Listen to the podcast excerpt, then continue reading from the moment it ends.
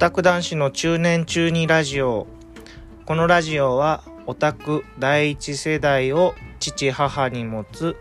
えー僕が最近の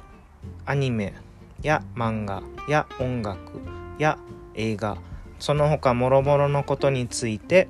お話しするラジオです。これまでオタク心をひた隠しに隠し続けていたんですけどなんだか盛り上がってきているので好きなものとかことについて話することができたらいいなと思ってます。できれば毎週1回ぐらい喋りたいなと思ってます。どうぞよろしくお願いします。